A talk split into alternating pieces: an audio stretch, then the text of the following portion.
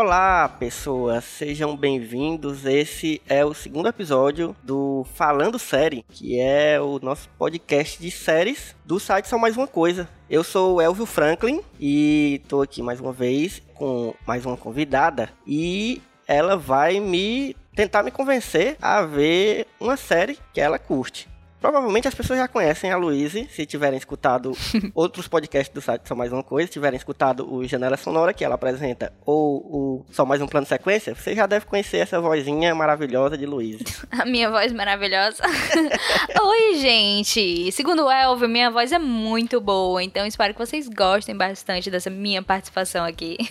E aí, Luiz, o que é que tu vai, o que é que tu vai tentar me fazer assistir? Elvio, eu vou tentar fazer você assistir The Umbrella Academy.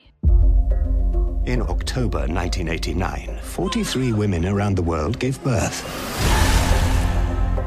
None of these women had been pregnant when the day first began. How much do you want for it? I have adopted six children, gifted with abilities far beyond the ordinary.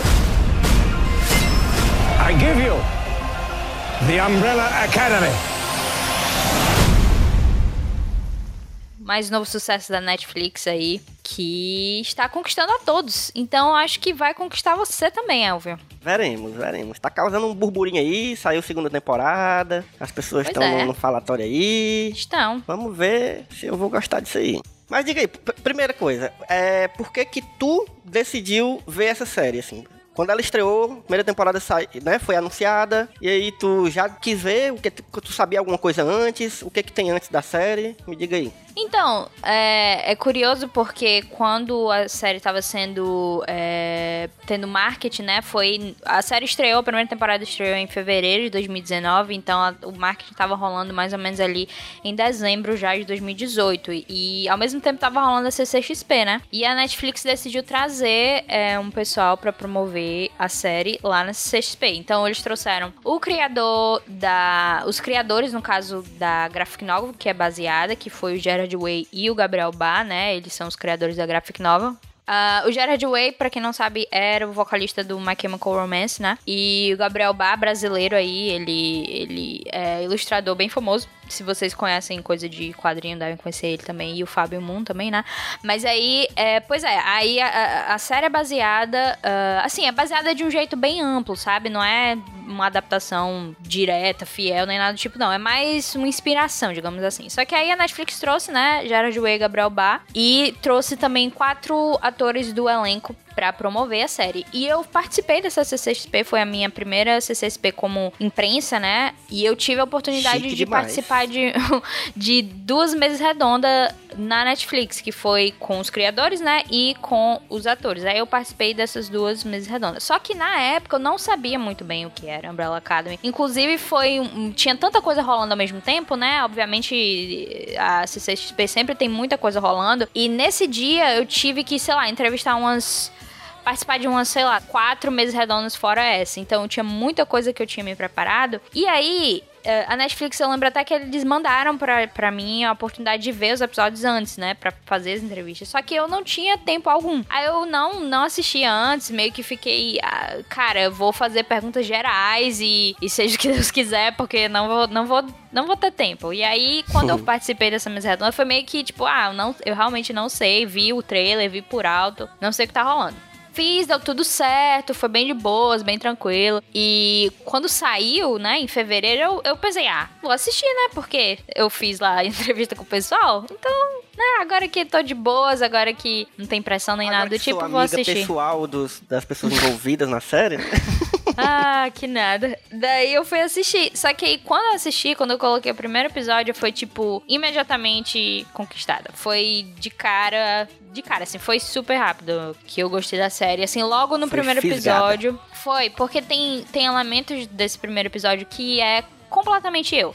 Quem me conhece, assim, consegue notar isso e sabe mais ou menos por que que eu gosto e tal. Mas eu digo que o primeiro episódio, ele de fato tem essa capacidade de ou conquistar você imediatamente ou não. Assim, não necessariamente que você não vá gostar eventualmente, mas eu diria que o primeiro episódio é um termômetro muito bom do que a primeira temporada foi, né? Foi um bom piloto, então. Foi, nossa, eu acho um dos melhores pilotos já visto. Porque o papel do piloto é esse, né? De, de fisgar a pessoa, né? E, e dar o tom da série já, né? Tipo, ah, o clima da série vai ser esse, assim, eu já, né, consigo me imaginar como é que eu vou lidar com, com esses personagens até o fim. Sim, sim, eu acho que, que tem total o tom, assim. Da primeira temporada em si, né? Porque Uhum. a primeira temporada e a segunda temporada, elas têm uma, um- diferença de, de tom um pouquinho. A primeira temporada ela é um pouco mais dark, assim, no sentido de. é, tem temas um pouquinho mais pesados, eu diria, sabe? Envolve uma discussão um pouquinho mais pesada do que a segunda, que foi um pouquinho mais, sei lá, animada, colorida, coisas do tipo, sabe? Entendi. Mas eu acho que o primeiro, esse primeiro episódio, ele, ele tem demais a, essa característica, assim, de fisgar você, né? Massa. Pois me diga, me diga aí, vê se tu consegue me dar uma. me fazer visualizar a premissa geral, assim, da série. O que que. Assim, sem dar spoiler, assim, tipo uma sinopse. Não, não exatamente uma sinopse, mas a premissa da série. Tá entendendo, né? Uhum, sim, sim. É, esse mundo de Umbrella Academy acontece que no ano de 1989 nasceram 43 crianças de mulheres que não estavam grávidas no início do dia. Tipo, elas nasceram espontaneamente. Simplesmente nasceram. E todas essas 43 crianças, elas têm alguma habilidade especial, algum poder, né? É, e aí, esse milionário excêntrico e tal, chamado Reginald Hargreaves, ele decide adotar sete dessas crianças. Então, ele, ele meio que tem esse interesse de juntar essa equipe que funcionaria como uma equipe de super-heróis mesmo. Tipo, a, a ambição dele é, é criar desde o início, desde quando ela- essas crianças eram bebês, até, sei lá, eles se tornarem adultos, criarem pessoas capazes de defender, é, de fato, o mundo do mal, né? Então ele adota essas sete crianças e tal. Só que ele não é um bom pai. Aquela, né? Hum, é uma premissa que já é utilizada em várias coisas. Daddy issues aqui, né? Ele não é um bom pai. Então acontece que essas crianças, cada um tem um poder diferente, né? Então, é, por exemplo, tem, tem o cara com a super força e tem um que consegue se teletransportar, tem um que consegue falar com os mortos e tal. E cada um meio que precisa de uma um ensinamento especial. Só que esse pai ele não é capaz de fazer isso de uma forma específica pra cada um. Ele dá um treinamento geral pra todos e, e meio que obriga eles a estarem nesse nesse nível e acaba que cada um cada um vai tipo se distanciando com o tempo, sabe? Uhum. A primeira quebra que acontece é que um deles é, um dos filhos ele, ele desaparece. E aí depois um deles morre, e não é spoiler dizer isso, porque, tipo, Isso acontece logo no começo, né? É. Ah, acontece logo no começo e, tipo, a gente sabe que um deles tá morto. Ah, já começa meio que um já tá. É, um deles morreu já. O- no piloto a gente tem, a gente sabe um pouco dessa história deles nascendo, né? E do cara adotando. Aí depois tem um salto temporal, é isso? É, a gente, a gente vai descobrindo mais ou menos o que rolou e, e- e o que traz todos eles juntos de volta. Tipo, todos eles se separaram, né? Cada um foi fazer sua coisa quando já adultos. E o que traz eles de volta é que o pai morreu. Ah, o, o Reginald, ele morreu. E aí todos eles voltam novamente para o funeral do pai. E meio que é, as coisas vão começar a acontecer a partir dali, certo? Uhum. E a premissa basicamente é que, tipo, vai rolar um apocalipse, é uma coisa bem geral, né? Vai rolar um apocalipse, eles têm que impedir que esse apocalipse Caraca, aconteça. vai- é isso, vai rolar um apocalipse Vai rolar um que- apocalipse. Exatamente. Só que a, a- coisa em si é mais do relacionamento da família em si. Porque como Ah, eles se separaram, quando eles se juntam, eles não são uma família necessariamente ligada, nem que sabe das coisas um do outro. Não, eles se juntam, tipo, como se fossem estranhos, sabe? Que tiveram aquela infância bem difícil e bem traumática, né? Foi uma, uma- um crescimento, assim, muito... Que todo mundo ficou bitolado, todo mundo ficou doido da cabeça de um jeito diferente. E aí, quando eles se juntam, são meio que estranhos e eles são meio ariscos uns com- os outros, sabe? Tem toda essa, essa questão. E essa dinâmica familiar que é, que é a chave da coisa ali, né? Que é o que faz a série ser o que é, né? Não é muita questão dos poderes e tal. Isso, isso acaba sendo mais secundário e tal, não é tão tanto É isso foco. que eu ia te perguntar, se é, tipo, porque assim, séries com pessoas superpoderosas, né? Não vou nem falar super-heróis, mas tipo, com pessoas super né, superpoderosas, a gente tem um monte. Algumas boas e tem muitas que são ruins. Um beijo, séries da CW, que eu já me, me livrei desse, desse peso na minha vida, não, não quero mais. Mas por que que essa série, assim, de pessoas superpoderosas, mais uma série de pessoas superpoderosas, inclusive tô lembrando aqui de The Boys também, que é uma série que acho que estreou na mesma época, mais ou menos, né? E é uma série que eu achei boa, eu assisti a primeira temporada, né? Ainda vai sair a segunda. Eu gostei, assim, não achei excepcional, mas achei boa. Mas por que que The Umbrella Academy não é mais uma série de pessoas com poderes? Nessa questão até de, de The Boys, é interessante porque algumas das pessoas com quem eu conversei à época, elas, tipo, gostaram bastante de The Boys, não gostaram nada de Umbrella Academy. Tipo, meio que teve essa comparação involuntária. Porque que é- eles, elas eram basicamente juntas, ele foi muito perto uma da outra, então existe, claro, essa comparação. Mas, tipo, The Boys é uma coisa mais... Eu, eu só assisti, tipo, três episódios, não foi pra mim, é muito pesada, pesada demais pra mim. É, é uma coisa mais, mais, mais assim, sabe? Mais pesada, mais gráfica, mais, tipo, tem uma discussão meio moral ali, filosófica, sei lá, uma coisa assim, porque é do- é mais do- séria. É também baseado num quadrinho, né? E é do Garth Ennis, que é conhecido por fazer coisas muito violentas e muito grotescas, né? Pois é, já o, o Umbre- Umbrella Academy é mais isso da família mesmo, da relação familiar e de como, na verdade, cada um meio que teve um problema tirado dessa infância que eles tiveram. Porque eu vou usar o, o meu personagem favorito aqui, né, que é o Klaus. Ele, ele tem o poder de falar com os mortos, né? Mas o problema é que, tipo assim, não só ele consegue falar com os mortos, como os mortos conseguem falar com ele. Ou seja, tipo, ele tá lá de boas e Aí vem. não tem muito controle sobre isso. É, ele não tem esse. Entendi. Ele é pra aprender o controle, né? Só que como o pai foi, tipo, um escroto total com ele, tipo, o pai largava ele no cemitério e prendia ele lá Caraca. e dizia, você tem que aprender. E, tipo, ele, obviamente, isso não ia dar certo, né? E ele ficava, tipo, aterrorizado, super com medo. Daí, quando ele foi crescendo, ele descobriu que quando ele se droga, ele não tem esse poder. Ou seja, tipo, quando ele, Hum. ele, ele tá sob efeito de drogas, esse poder some e ele pode ficar de boas. Ou seja, ele se tornou um viciado por conta disso. Ele começou a se Entendi. drogar, e aí quando a gente encontra ele é, no, na contemporâneo, né, na época que tá rolando, ele já, tipo, já foi pra várias é, reabilitações, e toda vez sai e entra de novo o tempo todo. As pessoas meio que não dão tanta moral pra ele por conta disso, porque, ah, é só o Klaus, tá sempre se drogando e tal. E as pessoas meio que deixam de lado por conta disso, sabe? E Uhum. aí meio que continua um ciclo de ninguém se importa, ninguém cuida dele, ele também não. Sabe? E você vê isso em cada um deles de forma diferente. Você vê que eles tiveram que lidar com aquela criação e com o poder deles de uma forma completamente, tipo, sem, sem esse afeto. Não teve afeto familiar, não teve um.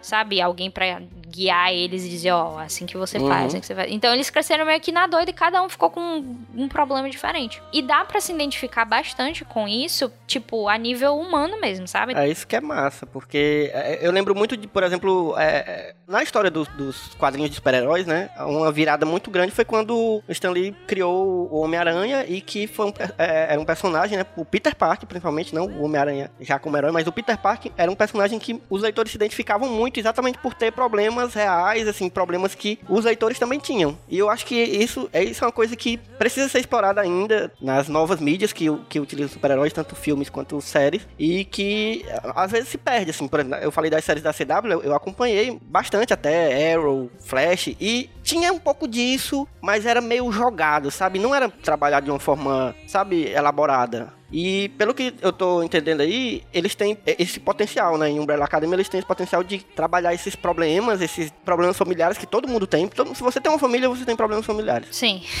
Então, causa essa identificação, não é isso? Sim, completamente. Tem, tem a- uma das irmãs, que é a Vânia, tem muita discussão de depressão, de como que as pessoas lidam com isso. Tipo, a pessoas de fora lidando com ela, ela lidando com as pessoas. Que isso. A, a gente não vê tanto isso, né? Em, em séries, em filmes, tipo, pessoas sofrendo com depressão e. e- Sim. Ainda mais em, em- em séries de super-heróis, né? Pois é, não tem isso. E existe essa discussão. Aí existe é, diversas outras discussões de tipo.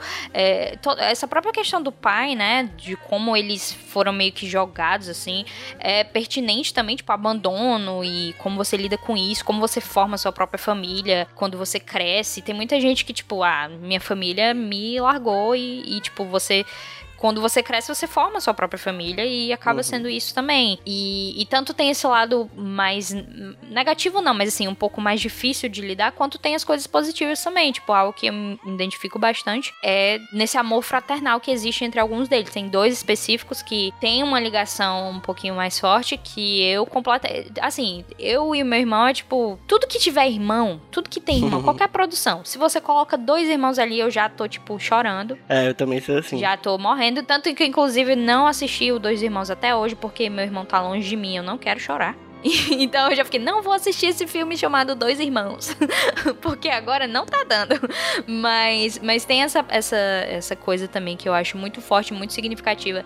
E os atores, eles são muito bons, assim, em, a nível de, de atuação, de representar todos esses conflitos. Principalmente o Klaus, que é meu favorito, que é interpretado pelo Robert Sheehan. Eu acho que ele é magnífico, assim, tipo, ele, ele tem de fato a melhor interpretação da série, na minha opinião. E tem a Ellen Page no, no, no elenco. Sim, né? sim. Exatamente, a Ellen Page é a Vânia. Luiz, esse, esse podcast teria cinco minutos se você tivesse dito assim, tem a Ellen Page. Aí eu já teria dito, pronto, vou assistir a série. Não, mas é, eu já sabia que tinha ela, e é realmente é. a coisa que mais me instiga a assistir a série, assim, antes de saber qualquer coisa sobre a série, mas é porque eu realmente gosto muito dela. O interessante que eu notei a nível de percepção de primeira, segunda temporada, é porque, assim, a segunda temporada estreou é, recentemente, e as pessoas, no geral, as pessoas gostaram muito da segunda temporada. Eu não gostei tanto quanto a primeira, só que eu notei uma comparação das pessoas dizendo, ah, está muito melhor que a primeira. E aí eu fui notar por quê. Ah, por que, que essas pessoas acham isso? Tem uma coisa muito ligada à personagem da Vânia. E isso que eu acho mais intrigante. Porque, tipo, na primeira temporada tem essa questão da depressão e ela é vista um pouquinho de uma forma. É... Assim, ela, por ela estar passando com esses problemas, ela está sempre numa posição um pouquinho mais negativa, tem toda essa questão. Isso vai sendo arrastado ao longo de todos os episódios. Para algumas pessoas, isso é é lentidão. Isso deixa a trama mais lenta. Só que para mim isso é tipo desenvolvimento de personagem. Sim. Quando chega na segunda temporada, é outra perspectiva. Obviamente não vou entrar em detalhes aqui, mas acontece outra questão com a personagem dela. E a gente não tem tanto essa, mais essa faceta. E isso, para algumas pessoas, é algo positivo. Só que para mim, já é ah, tipo como assim. se tivesse ué. dado uma acelerada, assim, no, desenvolvimento Não, da é série. como se tivesse excluído certa parte da personalidade dela, entendeu? Entendi. E isso para mim é um pouco negativo porque, sei lá, as pessoas querem ver coisas alegres e felizes e tudo bem. Eu acho isso super válido. Mas a primeira temporada, ela traz tanto essa, essas discussões reais e, e que as pessoas realmente passam na vida dela. Tipo, gente, tem pessoas com depressão na vida e é isso. E elas vivem e elas estão entre nós. E como é que a gente lida com isso? Vamos, vamos ver um pouquinho como é que é? Só que na segunda temporada é um pouquinho mais espetáculo e cores e músicas. Tu acha que a, a, os criadores da série meio que foram na onda do tentar agradar o público e fizeram essas mudanças? Ou, ou tu acha que era uma coisa mesmo que ia acontecer? Não, acho que foi natural. Uh, foi assim, para eles, ele foi uma mudança natural na história, mas eu acho sim que eles pegaram bastante de, de recepção, sabe? Uhum. É, dá para notar isso em certas coisas, porque, por exemplo, o Klaus, o próprio Klaus é tipo o personagem que parece ser o mais adorado por todos, assim. Ele e aí eles notaram isso meio que trouxeram o Klaus e colocaram tipo não necessariamente num, numa posição de maior destaque, mas que tenha mais participação um pouquinho mais ativa em certas coisas. Uhum. E aí eles fizeram essas, essas coisinhas que não foi necessariamente negativo. Na verdade, eu acho que a história que eles quiseram contar faz sentido. Não é algo absurdo, não é tipo uma mudança, meu Deus, que é isso? Estragaram tudo. Não, não é nada disso, não. É só que é interessante notar como, tipo, as pessoas meio que preferem certos aspectos de uma obra a outra, sabe? Porque para mim, particularmente, eu prefiro a, a discussão, a complexidade se a série, se a série vai ficar um pouquinho mais dark por conta disso, por mim tá ótimo. Tipo, eu não me importo de ela ser necessariamente feliz, se liga? Ou feliz que eu digo assim, serelepe, alegre, sei lá. É foda, porque é uma coisa que eu tenho visto muito, assim, principalmente em séries de streaming, e especialmente a Netflix, que tem maior alcance, né? É, não todas, mas muitas séries, elas têm falhado, assim, de alguma forma, por tentar abarcar um público muito geral. Assim, tipo, eles querem agradar todo mundo. E aí acaba que, não, sabe, agrada um ou outro, mas acaba ficando muito vazia as séries, sabe? Eu, eu não sei, eu tenho visto isso um pouco e eu tenho medo de como isso vai rolar, assim, nos próximos anos, se eles vão ver que isso não é uma coisa tão boa assim.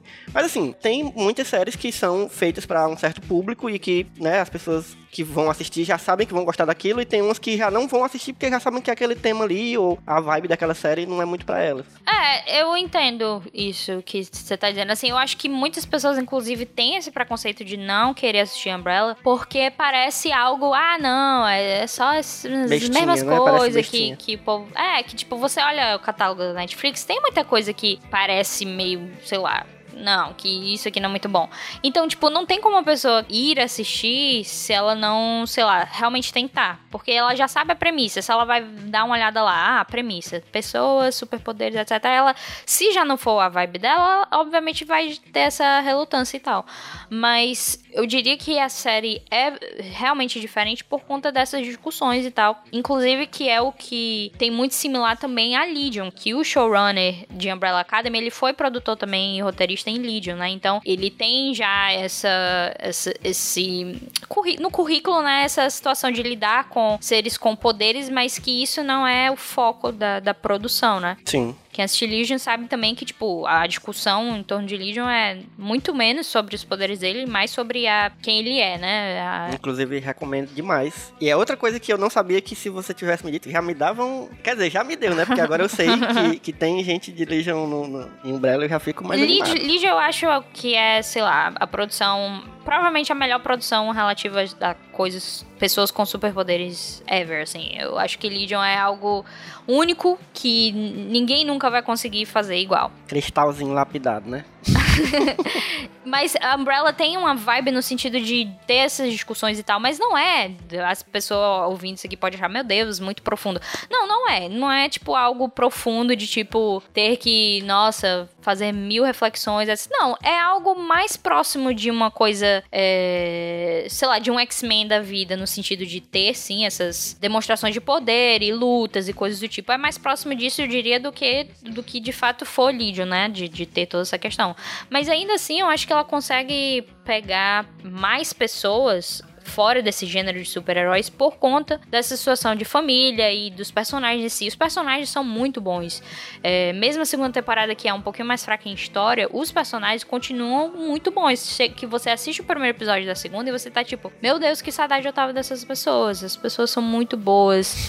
personalidade em si deles, sabe? Cada um tem uma personalidade que você pode gostar mais dessa pessoa, gostar mais dessa pessoa. Tipo, tem gente que gosta muito de tal pessoa e, tipo assim, eu detesto tal pessoa. Sei lá, to- sempre existe isso. Sim. Então eu acho que essa de fato é, é o diferencial da série em relação a outras produções, né, de super poderosos.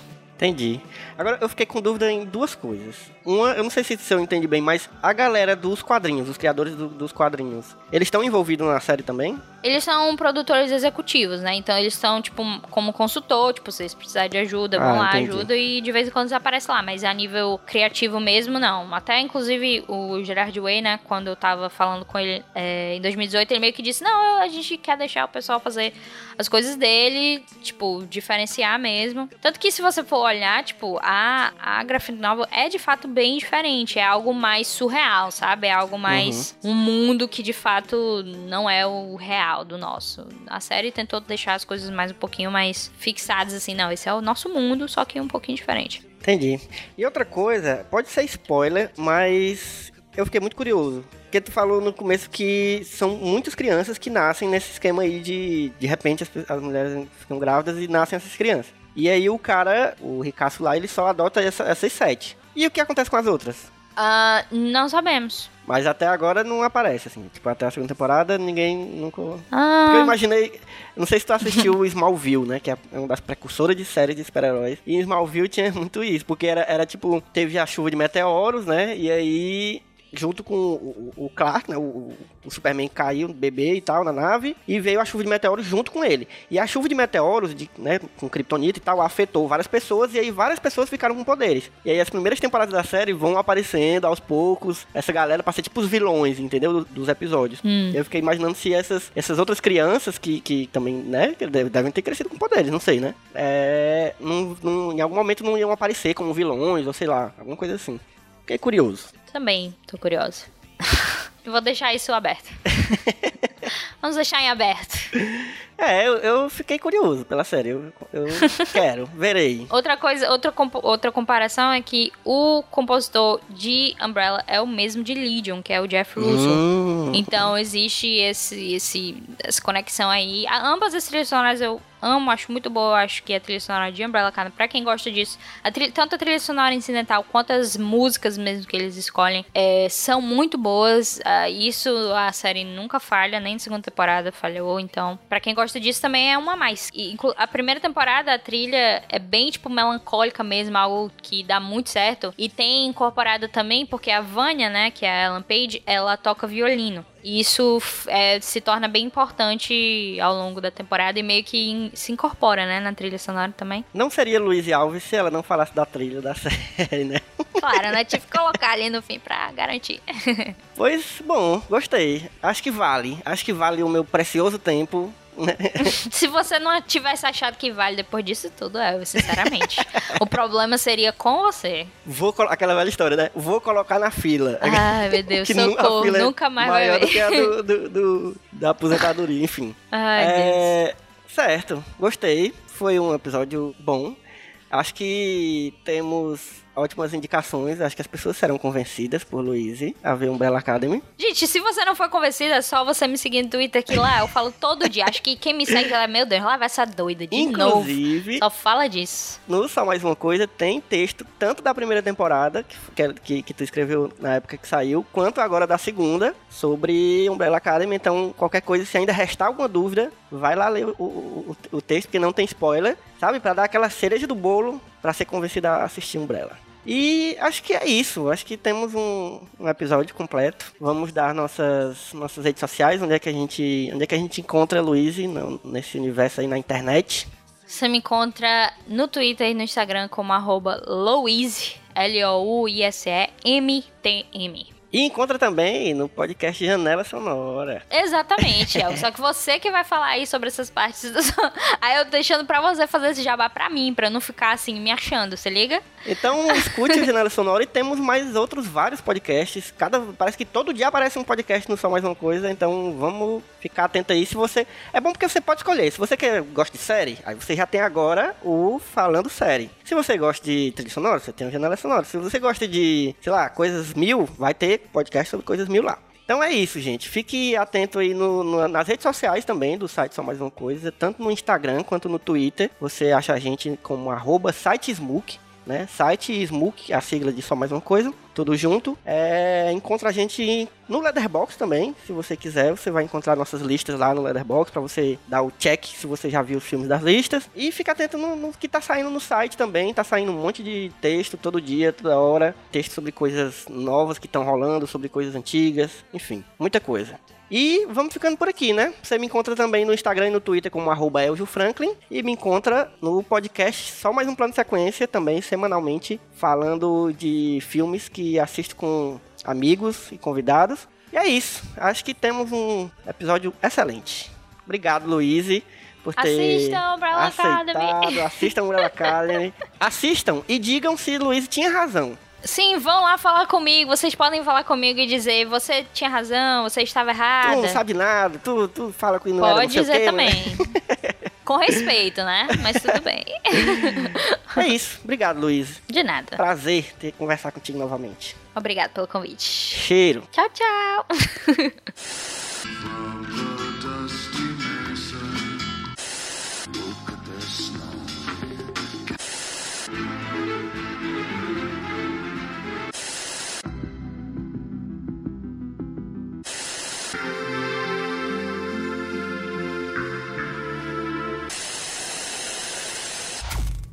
Falando Sério é um podcast do site Só Mais Uma Coisa, com produção minha, Elvio Franklin, e de Carla Lima.